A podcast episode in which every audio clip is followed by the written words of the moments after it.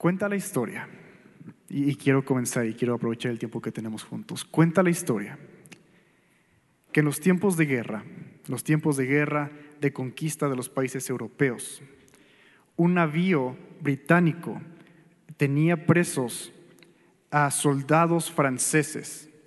Y en, en- medio de las confrontaciones que los tenían presos, en medio de las torturas que a veces tenían con ellos, surge esta conversación entre uno de los capitanes británicos y un soldado francés. Y le dice lo siguiente el francés. Los británicos parece que solo luchan por dinero, mientras que nosotros, los franceses, lo hacemos por dignidad y honor. Mientras que le responde el francés, mientras que le responde el, capitán británico, claro, cada uno pelea por lo que le falta. Es una conversación que nos deja pensando que muchas veces a lo largo de la historia, la gente, los hombres, han luchado y han ido a guerras y aún pareciera que la historia de la humanidad siempre ha sido por la lucha de algo que el hombre quiere tener. La lucha de que algo que el hombre pareciera no tener suficiente. Yo le, yo le llamo la historia de la lucha por el poder.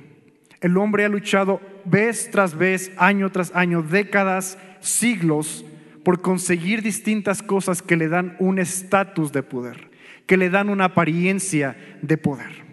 Y si tú buscas en el Internet, si tú buscas en libros de ayuda, si tú preguntas a gente de influencia, ¿qué es lo que me da poder?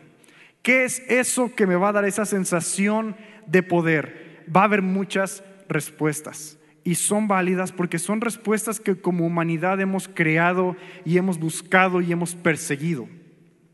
Y te quiero compartir algunas de ellas, tal vez tú te identificas y no está bien ni mal que te identifiques con ellas, pero a lo mejor pu- puedes irme siguiendo en esta enseñanza el día de hoy.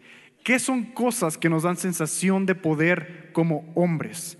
Y en la lista está el control, ¿verdad? Número uno, el control, el poder controlar a los que están alrededor de mí. Ha habido guerras porque poder controlar lo que otras personas están haciendo. Ha habido problemas familiares porque no podemos controlar lo que un hermano o un hijo está haciendo en la familia. Y queremos tener el control para poder tener una sensación de poder. Tal vez tú te identificas. La competencia es algo más que nos da la sensación de poder. El decir yo soy mejor que tú en una habilidad o en una disciplina. A lo mejor tú creciendo jugaste fútbol, baloncesto, algún deporte, aún la música, ¿verdad? Y el ser competente en algo te da esa sensación de poder.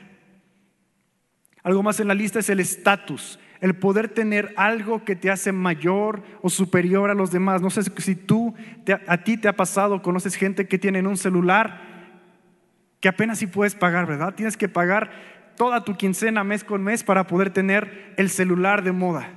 Tienes que pagar mes con mes para poder tener los zapatos de moda. Tienes que pagar mes con mes para tener una membresía que te hace ser parte de un grupo selecto que te da un estatus. Y eso a mucha gente le da una sensación de poder.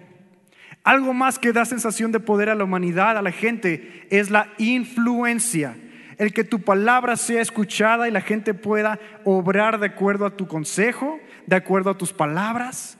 ¿Verdad? Conocemos gente llena de ego, llena de un poder aparente porque ellos dan consejo a gente rica, porque ellos dan consejo a empresas, porque ellos dan consejo a familias y las familias los escuchan y tienen una sensación de poder. El conocimiento sigue en esta lista, ¿verdad? Gente que se ha dedicado a estudiar, se ha dedicado a tener una carrera, dos carreras, doctorado, postdoctorados, y tienen conocimiento y ese conocimiento les hace sentir poder, un poder aparente, es decir, yo tengo un estatus, un, algo superior en manera de, de sabiduría, de conocimiento por encima de los demás. Algo más en esta lista que creo que todos conocemos es la riqueza. ¿Cuánto tienes en el banco? ¿Cuánto hay en tu cuenta bancaria? ¿Cuánto hay en tu cartera? ¿Verdad? ¿Cuánto tienes debajo del colchón? ¿Cuánto pudiste ahorrar este año? ¿Cuánto te va a llegar en el aguinaldo? Y eso define cuál es tu poder adquisitivo. Eso define cuál es la sensación de poder que vas a tener. ¿Ganas más que tu compañero de trabajo? Tú acabas de entrar hace dos meses, pero ya ganas más que los demás. Ah, tienes una sensación de poder. El siguiente en la lista es la autoridad. Tener autoridad por, por encima de distintas personas. Hay gente que no va a estar satisfecha hasta no poder ser el jefe de sus compañeros de trabajo, ¿verdad? Y, y le dicen, un día yo voy a ser tu jefe, un día tú me vas a obedecer, un día yo voy a ser tu autoridad. Conocemos gente afuera en las calles que tienen una posición de autoridad y a veces abusan de ella y les da una sensación de poder, ¿verdad? Y tú dices, no puedo hacer nada porque ellos son la autoridad y les da una sensación de poder y a ti te da una sensación de que eres menor, de que no tienes autoridad, de que no vale nada lo que tú tienes. Carisma, autonomía, independencia, ¿Conoces gente que se ha independizado y dice, yo no necesito de nadie, no necesito de nada, no necesito a mis padres, no necesito un grupo, no necesito a mis jefes, yo solito pude salir del agujero, del pozo y ahora estoy donde estoy? Y eso les da una sensación de poder. Yo no sé si tú te estás identificando, pero mientras yo leía esta lista, yo decía, creo que he estado en varias de estas posiciones en alguna parte de mi vida. Apoyo, es algo curioso que yo leía últimamente, el tener apoyo de un grupo, el tener apoyo de personas, ¿verdad? A lo mejor tú dices, yo tengo una motocicleta y me junto con gente que tiene motocicletas y mi barrio, mis amigos me respaldan. Y eso te da una sensación de poder. El decir, yo soy el cabecilla de mi grupo de amigos, lo que yo digo se hace, te da una sensación de poder. Reconocimiento. Hay gente que ha luchado toda su vida, tienen una trayectoria increíble, logros, dinero, posesiones, influencia, todo lo que acabamos de leer. Y lo único que han buscado es un reconocimiento, ¿verdad? Y cuando lo tienen, ahora tienen la sensación, tienen esa, esa manera de decir, ahora tengo el poder. Y estas, estas eh, cualidades las vas a encontrar en libros de autoayuda, las vas a encontrar en listas de internet, Aun si de repente tú estás en las redes sociales, vas a escuchar temas relacionados con estos, ¿verdad? ¿Cómo puedes tener más influencia? ¿Cómo puedes crecer tu dinero? ¿Cómo puedes independizarte? ¿Cómo puedes tener mayor control de las situaciones que están a tu alrededor? Porque como sociedad estamos buscando tener más poder. Ahora, lo que me llamaba la atención y a donde quiero que empezamos a leer la Biblia y empecemos a estudiar más profundo, es que en todas estas cosas, en todas estas listas que tú vas a encontrar, en todos estos libros de autoayuda, en todas estas personas que te van a decir, yo logré el éxito y te lo quiero compartir. Ninguna de estas personas, cero artículos vas a encontrar que te digan que el amor te va a dar una sensación de poder. Nadie. Nadie te va a decir, sé amado y te vas a sentir increíble. Nadie. Todos prefieren el dinero, las riquezas, la influencia. No existe en las listas el amor. Y yo lo leí y decía, Señor, ¿y, qué dice la Biblia al respecto? ¿Qué es lo que nos da poder de parte de Dios? O por lo menos esa sensación como hijos de Dios. ¿Está bien buscar tener esa, esa, esa sensación de poder? ¿Está bien buscar esa sensación de ser llenos, de haber cumplido con algo, de haber logrado algo? ¿O es incorrecto? ¿Verdad? A veces creemos que ciertas cosas son pecado por quererlas o desearlas o tenerlas.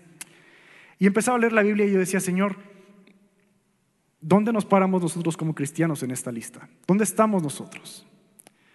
Porque ciertamente tú puedes conocer gente que tiene una o muchas de estas cualidades y sus vidas están vacías.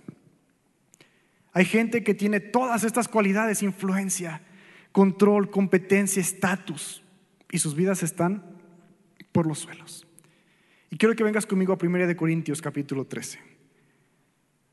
Un capítulo de la Biblia muy muy conocido. Y mientras lo encuentras, yo no sé si tú conoces al artista, a la cantante Shakira y al jugador de fútbol Gerard Piqué. Creo que son nombres que muchos conocemos. Si tú sigues el, fútbol europeo y si tú sigues la música latina, son, músicas, son, son nombres que muchos conocemos. Y hace una década, poco más de una década, empezó un romance entre estas dos personas. Ella es una artista conocida, una, cantante conocida, él es un jugador de fútbol. Inició un romance entre ellos y fue la, pareja del año, ¿verdad? Fue la pareja referencia, la pareja que muchos miraban por muchos años. Y crecieron, establecieron una familia, tuvieron hijos, crecieron un imperio multimillonario con millones de euros, no dólares, no pesos, millones de euros. Y la gente los miraba y decía, es que ellos tienen control, competencia, ¿verdad? Son lo mejor, lo más fino, son las personas que tienen la mayor habilidad en el deporte, en la música, tienen un estatus, tienen influencia, eran invitados a festivales, eran invitados a, a recaudaciones de fondos y ellos eran las personas que conseguían que la gente diera fondos, tenían el apoyo de la sociedad, de la, cultura latina, de la cultura europea, de la gente que le gusta el deporte, de la gente que le gusta la moda, la música, lo que tú quieras de esta lista ellos lo tenían. ¿Y qué crees? Hace unos meses, años, empezó a decaer su relación. Y lo que la gente decía, wow, ellos lo tienen todo, no valía para nada. Podían tener todo el poder, pero su familia se estaba derrotando, se estaba cayendo. Podían tener toda la influencia, pero sus hijos estaban eh, siendo afectados por esto. Y finalmente llegó a un divorcio, llegó, no sé si tú estuviste en esta moda y si tú sigues las redes sociales, que hubo canciones de desamor, ha habido temas de infidelidad, ha habido cada cosa tan horrible. Y dices, ¿para qué le sirvió tener tanto poder aparente? ¿Me vas siguiendo? ¿Para qué te sirve tener tanto poder aparente si a final de cuentas no logras ser feliz con ello? Y escuchas las canciones de infidelidad y ves las historias de infidelidad y ves los problemas que ha habido de dinero, de separación de los niños, el, horror que ha sido separar a los niños de los padres, del papá, de la mamá. Porque ahí no está la felicidad. Lo que el mundo nos ha hecho creer que es poder, también nos han hecho creer que es un sinónimo de felicidad. ¿verdad? ¿Cuándo has dicho, el día que tengo tal cantidad de dinero voy a ser feliz? Yo lo he dicho, lo he pensado. El día que gane tanto al mes voy a ser feliz. El día que logre hacer esto en mi vida, voy a ser feliz. El día que pueda descansar, ¿verdad? Conocemos una historia en la Biblia que dice, el día que pueda decir, descansa alma mía, ¿verdad? Regocíjate en lo que he ahorrado, seré feliz. Y conozco gente que llegan a ese momento y no son felices, son infelices. Y dices, en toda la vida creí que esto iba a ser la cúspide de mi vida, iba a llegar donde quería estar y no son felices. Entonces, ¿dónde está la felicidad? Y no sé si ya te di el título de este mensaje, pero el título es El poder del amor. Suena romántico, suena cursi, porque la verdad es que hemos crecido como sociedad romantizando el amor. Y todo amamos y todo queremos, pero en realidad creo que hemos bajado mucho el nivel de lo que es la palabra amor, conforme a lo que es la palabra de Dios. ¿Verdad? Y ahora amamos todo. Ay, amo los perritos. Ay, me encantan los perritos. Pero no puedes amar un perrito. Amo las hamburguesas, me encantan las. No puedes amar una hamburguesa. ¿Cuándo has visto a alguien que se casó con una hamburguesa porque la amaba? hermano Jesús, ¿te casarías con unas enchiladas? Amo las enchiladas. Amo la salsa. Está mal en mal, en un contexto incorrecto. Y aún las películas, las telenovelas, todo lo que vemos, el amor está tan romantizado y es incorrecto como lo vemos. Y Dios me llevaba a 1 Corintios 13, ¿ya lo tienes? Vamos a leerlo. Y quiero que rescatemos tres ideas principales de esta primera parte de Corintios 13. Dice así, si pudiera hablar todos los idiomas del mundo y de los ángeles, pero no amar a los demás, yo solo sería un metal ruidoso o un símbolo que resuena. Quiero traducírtelo, o tal vez ponerte mi propia interpretación de lo que está diciendo aquí. Dice, si yo pudiera hablar todos los idiomas, si tuviera control de las lenguas, si tuviera la influencia, si tuviera el, conocimiento de todos los, los, idiomas, y pudiera hablar los idiomas de los ángeles. Ahora imagínate qué difícil es hablar todos los idiomas. Y ahora hablar los idiomas de los ángeles. Pero no amar a los demás. ¿Qué soy? Soy como un metal que hace ruido, ¿verdad? No me sirve para nada. Hay gente que hablando cuatro o cinco idiomas no pueden encontrar un buen trabajo. Y él aquí está diciendo, si tuviera todas estas habilidades, si tuviera todos estos dones, si tuviera tanto, pero no amo, solo sería un metal ruidoso. Y quiero que rescates conmigo esto. No tengo nada no tengo nada. Si tú estás tomando notas, escribe esto. No tengo nada. Versículo 2.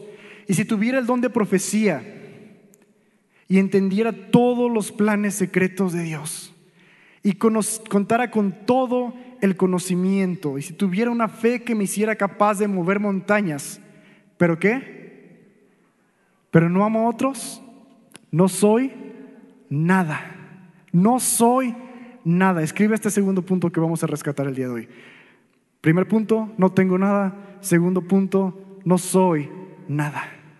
Está diciendo, y te lo quiero otra vez decir en mis palabras, ¿verdad? Si tuviera dones así para aventar por todos lados, ¿verdad? No importa, aquí tengo sanidad, necesitas dinero, dejarlo por finanzas, ¿verdad? Si, si tuviera el entendimiento de los planes secretos de Dios, tú pregúntame lo que quieras, yo ahorita te lo voy a explicar, ¿verdad? Ahorita va a caer revelación del cielo. Ahorita Dios me va a decir los planes que hay para tu vida.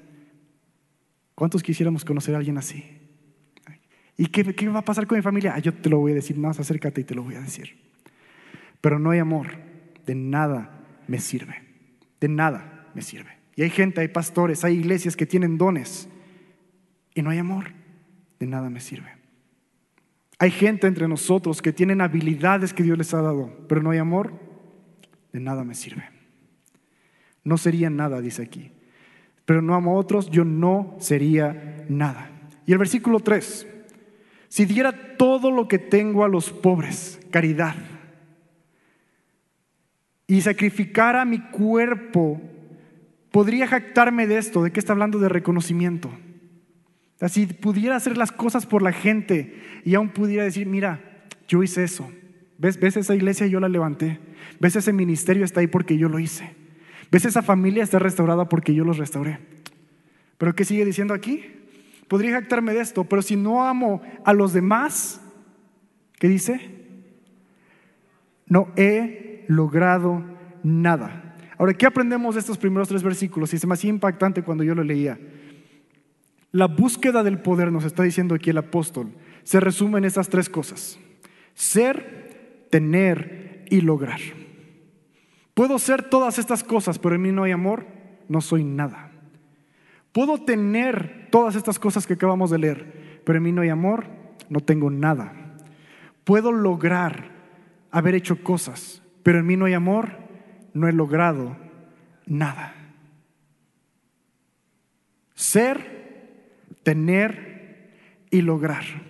Si la Biblia me, enseña algo y me, me, volaba la cabeza y mi manera de pensar,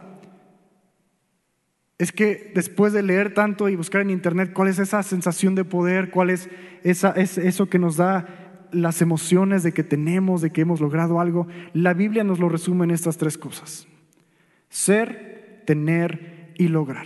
La historia de la humanidad, la historia del hombre, las guerras, el avance de la sociedad se ha basado en estos tres principios, en estas tres cualidades. Ser algo, tener algo o lograr algo convertirme en alguien importante, tener riquezas, haber sido el ejército más grande, haber sido la persona que más logró, haber sido la persona que más pudo desarrollar, investigar, descubrir. Pero si no hay amor, ¿qué tenemos? Y continúa diciendo, y creo que vale la pena leer el resto de este capítulo, porque nos enseña acerca de lo que es el amor. Nos está diciendo, si en mí no hay amor, ¿de qué me sirve? Pero nos va a decir qué es el amor. Y creo que lo hemos leído antes de esta manera, pero me gusta leerlo siempre así. Cuando leemos de este amor es el amor ágape, y cuando leemos del amor ágape estamos aprendiendo de Cristo y de Dios. Es un amor puro, perfecto.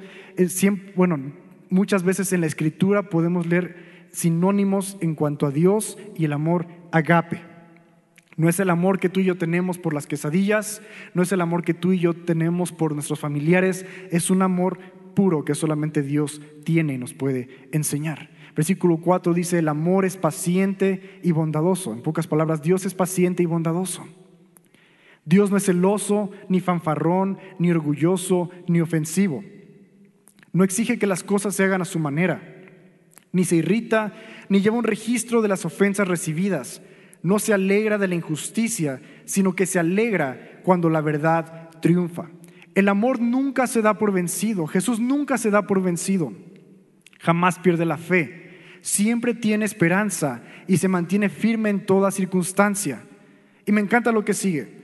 Dice, la profecía, el hablar en idiomas desconocidos, el conocimiento especial, se volverán, ¿qué dice ahí? Inútiles.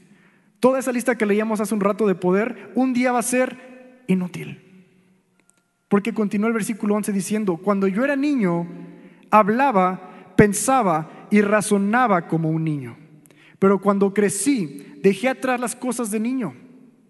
¿Qué me está diciendo esto? Que cuando somos niños, creemos que el poder está en el dinero. Cuando somos niños, creemos que el poder está en irte a dormir tarde. Cuando eres niño, crees que el poder está en comprarte unas papitas, ¿verdad? Y que te alcance, ¿con qué me alcanza esto? Tengo poder.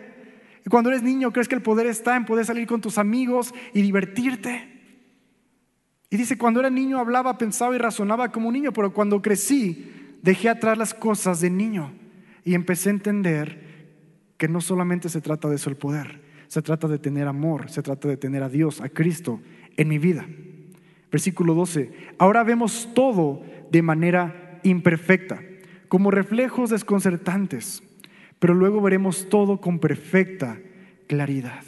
Todo lo que ahora conozco es parcial e incompleto, pero luego conoceré todo por completo, tal como Dios ya me conoce a mí completamente.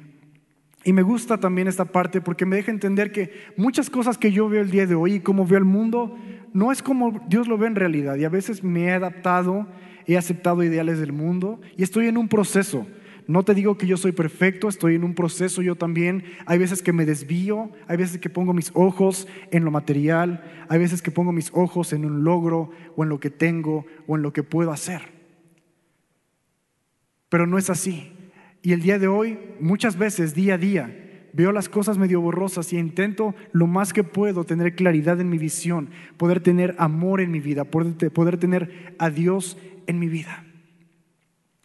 Y el versículo 13 me ayuda a cerrar estos tres puntos de la búsqueda del poder. Porque te decía cuál es la búsqueda del poder. Se resume en ser, tener y lograr.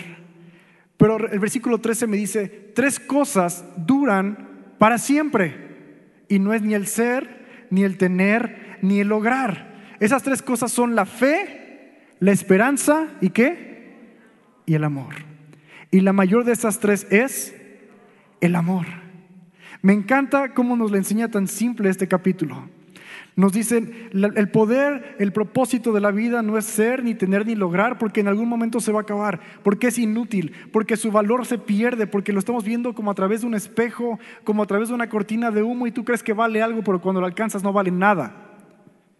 Pero tres cosas duran para siempre. Estas tres cosas vale la pena perseguir. Estas tres cosas las quieres tener en tu vida, sí o sí. La fe, la esperanza y el amor.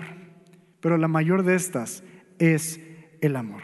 Y aquí el nombre del mensaje, el poder del amor.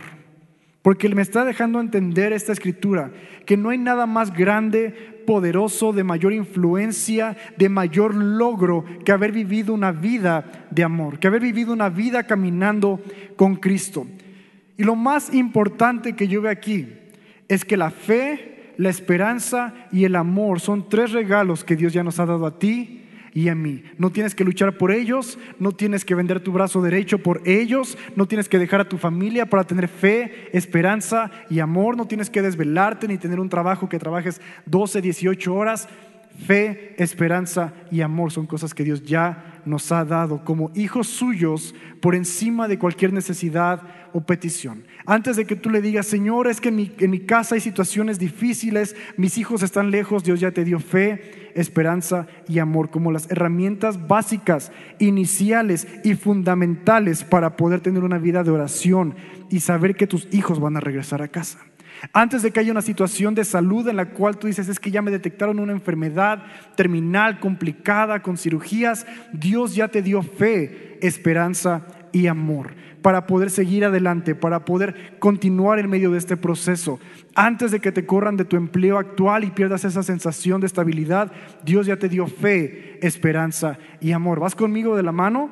No es algo que tienes que pelear, no es algo que tienes que buscar, es algo que Dios ya te dio. Y tristemente, no siempre lo usamos, porque nuestros ojos, como niños, muchas veces están en lo inmediato, en lo momentáneo.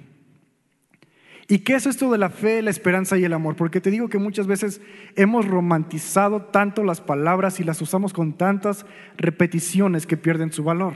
Ya después de unas mil veces que le has dicho te amo algo, ya no vale lo mismo que la primera vez que se lo dijiste. Entonces quiero que, que entendamos correctamente qué es fe, esperanza y amor. ¿Te parece? Fe es la convicción de la verdad, confiar en una verdad absoluta. Vamos a leer Romanos capítulo 12, verso 13. Romanos 12, verso 13, y en lo que lo encuentras, te lo repito, es la convicción de la verdad, confiar en una verdad absoluta. Si yo agarro un objeto y lo aviento, ¿qué crees que va a pasar? Va a caer. Es una verdad que todo lo que sube tiene que bajar. Siempre, todo lo que sube tiene que bajar porque hay una ley, es una verdad absoluta que dice que hay una fuerza de gravedad jalando todas las cosas hacia ella, hacia el centro de la Tierra, por lo menos en la cual vivimos. Y en el universo hay otras fuerzas gravitacionales que están obrando. Es una verdad. ¿Puedes confiar entonces que cuando tú avientas algo que va a pasar? Va a caer. Puedes tener fe que cuando tú avientas algo, va a caer. Puedes tener fe en que la palabra de Dios se va a cumplir, porque vez tras vez hemos visto cómo se cumple, porque su palabra es verdad, porque Jesús es la verdad y la vida. Entonces podemos poner nuestra fe en Cristo Jesús. ¿Cuándo has puesto tu fe en la palabra de un hombre y te han fallado? Me ha pasado, creo que a todos nos ha pasado. ¿Por qué? Porque no lo pusiste en una verdad absoluta, lo pusiste en algo que tú considerabas que valía la pena arriesgarte, ¿verdad? Pusiste un riesgo y te fallaron. Le prestaste a tu primo y te falló. Confiaste en que te iban a dar una posición en la escuela y no te la dieron. Pusiste tu fe en el lugar incorrecto. No había una verdad absoluta ahí. Y Romanos 12:3 dice, sean realistas, realistas al evaluarse a ustedes mismos. Háganlo según la medida de fe que Dios les haya dado. Dos cosas que quiero rescatar aquí. Dios ya te ha dado a ti y a mí una medida de fe. Te lo recuerdo, no es algo que tienes que luchar, no es algo que tienes que salir a la jungla y pelear por tu medida de fe. Dios ya te dio una medida de fe para que puedas trabajar el día de hoy. Segundo que puedo rescatar aquí, sé realista. Pon tu fe en verdades que vienen solamente de la palabra de Dios. No pongas tu fe en el hombre, no pongas tu fe en el pastor, no pongas tu fe en tu amigo, no pongas tu fe en lo que está allá afuera, porque van, tendemos todos a fallar. Hay una ley que se le llama la ley de la decadencia. A raíz de que el hombre peca, se empieza a aplicar esta ley en toda la creación. Toda la creación empieza a decaer y todos somos propensos a fallar. Todo va a fallar algún día, porque estamos bajo esta verdad absoluta que todos tenemos que decaer. Algún día Dios nos, restaurará en gloria, pero mientras tanto todos somos propensos a esta ley. Entonces, ser realista donde pones tu fe. Ser realista, ¿dónde está tu fe? No está en un doctor, no está en un medicamento, no está en un tratamiento, no está en un psicólogo. Tu fe tiene que estar puesta en la verdad absoluta que es Cristo Jesús. Amén. Fe, esperanza y amor. ¿Qué es la esperanza? Vamos a Romanos 15, verso 13. Esperanza es tener expectativa positiva y comportarse con anticipación. Esperanza no es creer que las cosas se van a solucionar por sí mismas. Esperanza no es creer que la vida va a ser color rosa. Esperanza es tener una expectativa positiva. Tal vez las situaciones ya se ven complicadas en tu hogar, pero ¿qué crees? Tengo la esperanza en Dios, porque mi fe en Dios solamente, de que no sé cómo, pero Dios puede usar todas las cosas, dice la palabra, para bien, para los que son hijos de Dios y le tienen como rey y Señor. No es para todos, dice que específicamente que es para los que le tienen como rey, Señor y Salvador. Pero Dios puede usar todas las cosas para bien. No es lo que tú esperas, no es lo que yo espero. A veces creemos que Dios va a hacer las cosas a nuestra manera como si fuera un genio, pero no es así. Pero podemos tener la esperanza, la expectativa positiva y comportarnos con anticipación. ¿Qué es comportarme con anticipación? La situación está bien difícil, pero estoy estudiando, sabiendo que Dios me va a dar la oportunidad de usar mis estudios el día de hoy para hacer algo grande el día de mañana, para extender su reino el día de mañana.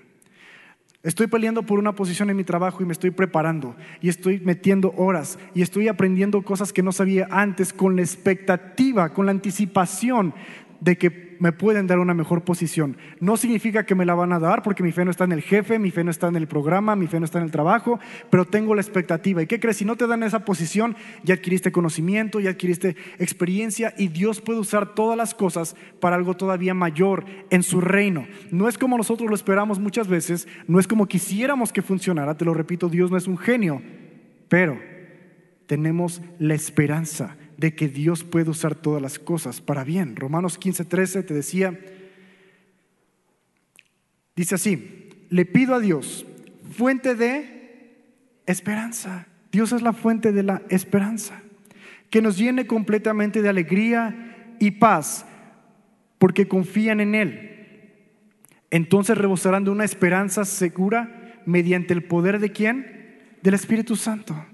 Dios es nuestra fuente de esperanza. Mi esperanza no viene del hombre, no viene de mi cuenta de banco, no viene de mis amigos, de mi jefe, no viene de mis hijos. Mi esperanza viene de Dios. Él es la única fuente de esperanza.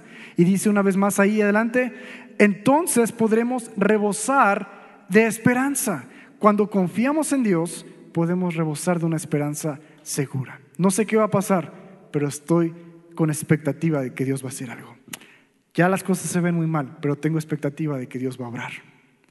Romanos 4, 18 dice así, aun cuando no había motivos para tener esperanza, Abraham siguió teniendo esperanza porque había creído que, le llegaría, que él llegaría a ser padre de muchas naciones, pues Dios le había dicho, esa es la cantidad de descendientes que tendrás. Y lo aprendemos de Abraham. Cuando la vida decían, aquí no hay nada, aquí no va a pasar nada, Abraham dijo, ¿y por qué no? Confío en Dios, ¿qué es lo peor que puede pasar? ¿Qué es lo peor que puede pasar? Vamos a hacer la tarea, ¿verdad? Dios le dijo, vas a tener hijos a una edad avanzada. Y Abraham dijo, pues está complicado, pero voy a hacer la tarea. Voy a hacer la tarea, me comporto con anticipación, no sé qué va a pasar, lo veo difícil, pero si Dios lo dijo, Dios puede usar todas las cosas para un bien mayor. Dios puede usar todas las cosas para bien para los que tiene como hijos, para aquellos que le tienen como rey y Señor, te lo repito. Fe, esperanza y amor. Terminamos con este amor ágape, un amor benevolente, fraternal y puro. Ven conmigo primera de Juan 4, versos del 7 al 12. Primera de Juan 4, 7 al 12. Y te lo recuerdo, este es el amor en el cual muchas veces aprendemos que es sinónimo de Dios, sinónimo de Cristo. Casi, casi puedes intercambiar las palabras muchas veces en la Biblia entre amor ágape y Dios porque las traducciones usan la misma palabra, ese agape, esa caridad pura, benevolente, fraternal. Y primera de Juan 4 del 7 al 12 dice así, queridos amigos, sigamos amándonos unos a otros, porque el amor de quién viene? De Dios. No vas a recibir el amor de tus papás, no vas a recibir el amor de tu esposa, no vas a recibir el amor de tus hijos. El amor no viene de un libro de autoayuda, el amor no viene de TikToks, el amor viene de Dios. Todo el que ama es un hijo de quién? De Dios y conoce a Dios. Pero el que no ama no conoce a quién? A Dios, porque Dios es qué? Amor. Ahí está el sinónimo. Dios es amor. Dios es agape. Ahora, por eso está tan romantizada esta palabra, porque el mundo no conoce a Dios. Y para el mundo es fácil decir, yo amo los perritos, yo amo la comida, yo amo las tradiciones, yo amo ser inclusivo con el mundo. ¿Por qué? Porque no conocen a Dios.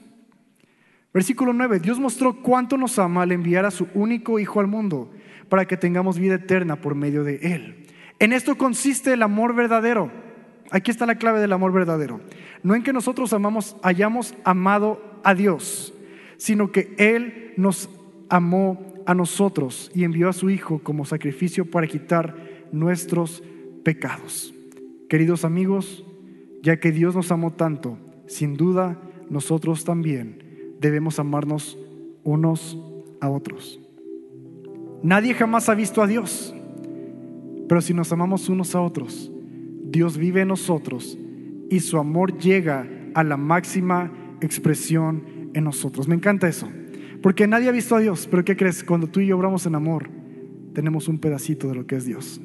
Tenemos un pedacito de ver el rostro de Dios y de mostrar el rostro de Dios a la gente cuando actuamos, cuando obramos en amor. Y me encanta porque lo leíamos en un principio, eh, eh, fe, esperanza y amor. La más grande de estas es el amor. Y aprendemos que hay un poder enorme en el amor. Hay poder en la fe, hay poder en la esperanza, pero aquí estamos aprendiendo que cuando tú y yo obramos en amor, la gente es transformada. Que cuando tú y yo obramos en amor, la gente puede ver una parte del rostro, de la cualidad, del carácter de Cristo. Nadie ha visto a Cristo de nosotros. ¿Tú has visto a Cristo? ¿Tú has visto a Cristo? Pero cuando alguien te da un gesto de amor genuino, puedes ver un poco del carácter de Cristo. Me encanta eso. Y nos dice, ¿verdad? Ámense unos a otros.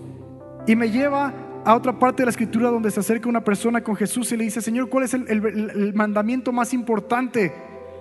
Y están discutiendo y en conclusión es esto, ama a Dios por encima de todas las cosas. Es el mandamiento más importante, amar a Dios. ¿Y cómo podemos amar a Dios si no le conocemos? Si no conocemos su amor, es un poco redundante. Conocemos a Dios, Él nos muestra su amor, podemos empezar a amar y le amamos de regreso. Un poco redundante, pero es, un ciclo, es una cadena. Va creciendo, va agarrando fuerza, va agarrando cierta eh, sinergia. Entre más le conocemos, más podemos amar y más podemos recibir su amor. Pero continúa la conversación con Jesús en esa historia. Y Jesús le dice, y hay un segundo mandamiento igual de importante. Ama a tu prójimo como a ti mismo. Y me, me, llama mucho la atención, porque muchos estamos por la vida, y me ha pasado, queriendo amar al prójimo, queriendo amar a tu esposa, queriendo amar a tus amigos, y no sabemos amarnos a nosotros mismos. Y qué difícil a veces es amarse a uno mismo, porque yo vivo conmigo, conozco mis pensamientos, conozco mis intenciones, conozco mis emociones, conozco mis fallas, conozco mis pecados. Y qué difícil a veces es amarse. Qué difícil es amarnos como Dios nos ama con un amor puro que dice, no importa lo que hayas hecho, aún así te escojo, aún así te amo, aún así vales para mí. Y a veces vamos por la vida y decimos, no valgo, lo que puso Dios en mí, pues sí es pequeño y ahí se queda pequeño. Amen a otros como ustedes mismos. Y queremos amar y forzar nuestro amor en otros, pero no sabemos cómo hacerlo. La paternidad para mí, te lo quiero confesar, ha sido una, montaña rusa de emociones, porque amo a mis hijos, pero no sé amarlos, porque no sé amarme a mí mismo. Y por eso ha sido una montaña rusa, porque a veces tengo que regresar con Dios y decirle, Señor, enséñame, dame, dame, más amor, quiero conocerte más. Y ahora que tengo amor, no es para dárselos a ellos, es para amarme a mí, para que luego pueda amarlos a ellos. Muchas veces nos brincamos esa parte. Tal vez tú has escuchado que recientemente se habla mucho acerca de esta salud emocional, aprender a perdonarte a ti mismo, aprender a aceptarte a ti mismo, aprender a vivir contigo mismo. Pero qué importante es, no es un tema solo moderno, ya estaba en la Biblia desde hace dos mil años. Ámate primero tú, aprende a recibirlo para ti, ten fe para ti, ten esperanza para ti y luego lo puedes aplicar a otros.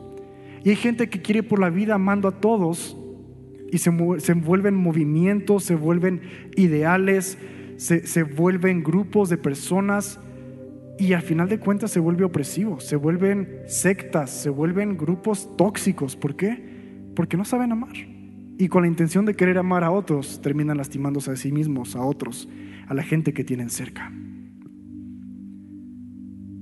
El poder del amor. El amar a Dios, ser amados por Dios aprender a amarnos a nosotros mismos y luego poder amar a los que tenemos cerca. El poder no está en un ser, tener, lograr. El poder está en amar, tener fe y esperanza. Pero como te decía, debemos aprender a amarnos a nosotros mismos antes de poder amar a los demás. Y para amarnos debemos de conocer nuestro valor y el amor que Dios tiene por nosotros. Romanos 5.8 dice, mas Dios muestra su amor para con nosotros, que siendo un pecadores, Cristo murió por nosotros. En los ojos de Dios yo valgo la pena. En los ojos de Dios tal vez fui un pecador, engañé, maltraté, abusé. No sé qué hayas hecho tú. robaste,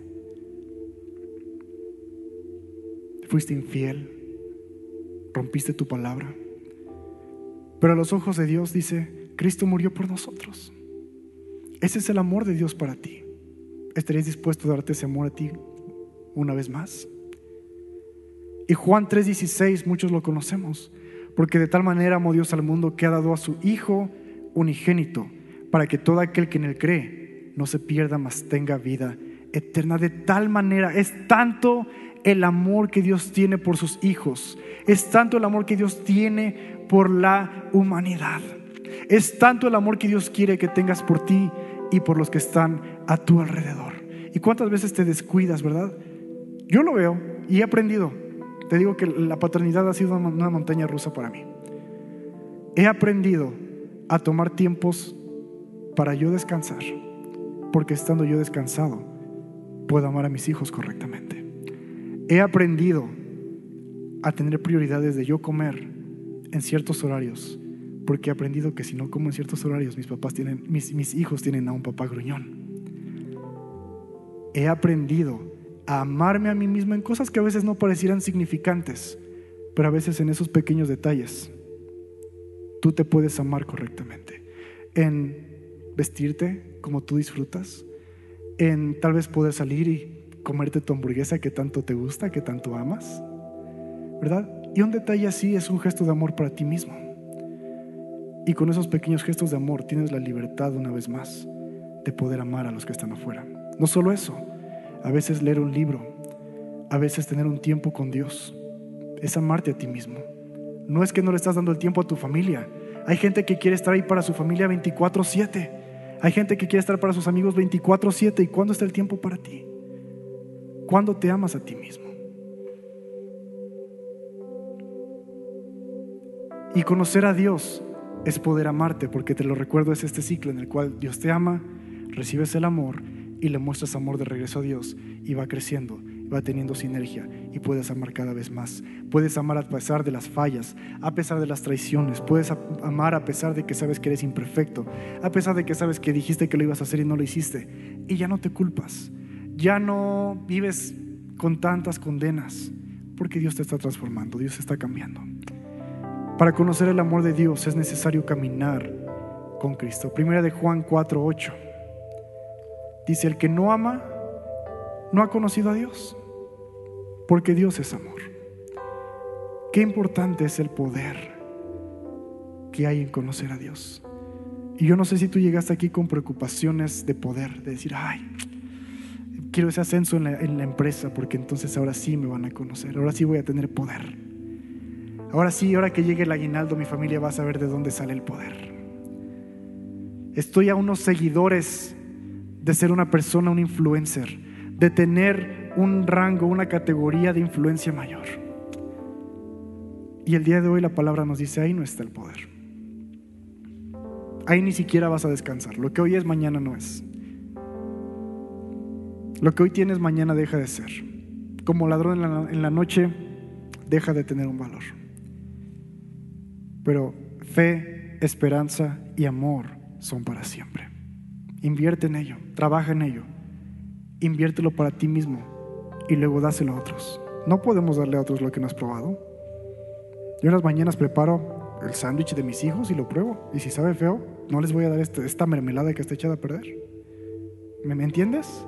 Tal vez es un ejemplo muy básico, pero a veces queremos amar a otros con un amor apache. ¿Y qué pasa si tú te lo das a ti mismo? ¿Te gustaría que te amen como tú estás amando a tu esposa? ¿verdad? A regañadientes, con indirectas, eh, siendo pasivo-agresivo.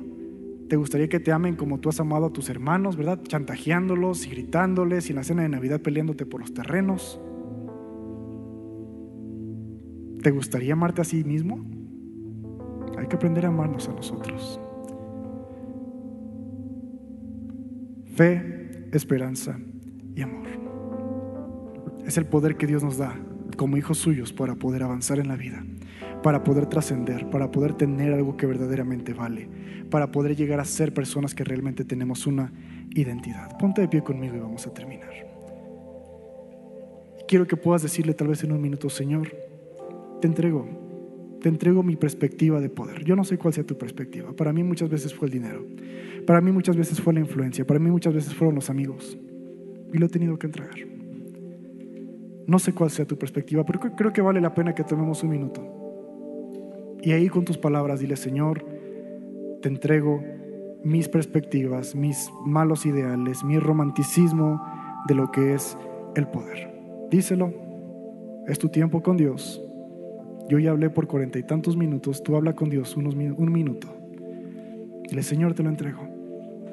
Si soy el jefe de mi empresa, si soy el más habilidoso en mi grupo de deportes, en un talento, en una disciplina. Si mi identidad ha estado en lo que he logrado, en la caridad que he dado, a lo mejor tengo mucha caridad por otros, pero te lo entrego el día de hoy, Señor. Díselo con tus palabras. Hay poder en tu boca, hay poder en tu lengua. Hay que soltarlo, hay que soltarlo. Es parte de ese proceso de amarte.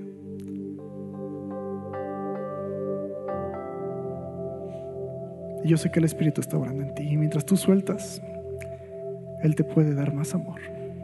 Estás conociendo a Cristo de una manera diferente. Ya no viendo a través de un espejo, ya no pensando, actuando como un niño, siendo un poquito más maduro. Todavía no somos como Cristo, pero estamos en el proceso. Y Señor, ponemos en ti este tiempo. Gracias porque tú nos enseñas y nos traes libertad. Nos liberas de las cadenas, de los yugos, de las fortalezas que el mundo quiso poner en nosotros. Nuestra confianza no está en el poder de este mundo. Nuestra confianza está en lo que tú nos has dado. Fe, esperanza y amor. Que nuestra riqueza sea la fe, la esperanza y el amor. Que nuestras inversiones vayan ahí, que nuestro tiempo vaya ahí. Pero sobre todo, por encima de todas estas cosas está el amor, el conocerte a ti. Tú lo superas todo. Conocerte a ti es el bien. Conocerte a ti cambió nuestras vidas. Y deja que te conozcamos más y más. Que no sea una experiencia de una sola vez y que por 30 años siga igual. Que cada día seamos transformados a la imagen de Cristo, al carácter de Cristo. Y Cristo es amor. Cristo es paciente, bondadoso, todo lo espera, todo lo soporta, todo lo cree. No se jacta Permítenos crecer en amor, Señor. Enséñanos a amarnos a nosotros mismos, a perdonarnos, a aceptarnos, a creer que valemos lo que tú has puesto en nosotros, que los talentos que hay en nosotros tienen un poder, un potencial, un llamado, un propósito. Y enséñanos a amar a otros como a nosotros mismos, no como el mundo lo hace, no como nos dicen que lo hagamos, sino como tú nos enseñas a amar y como tú nos das la gracia y el amor día a día, Señor. En el nombre de Jesús. Amén.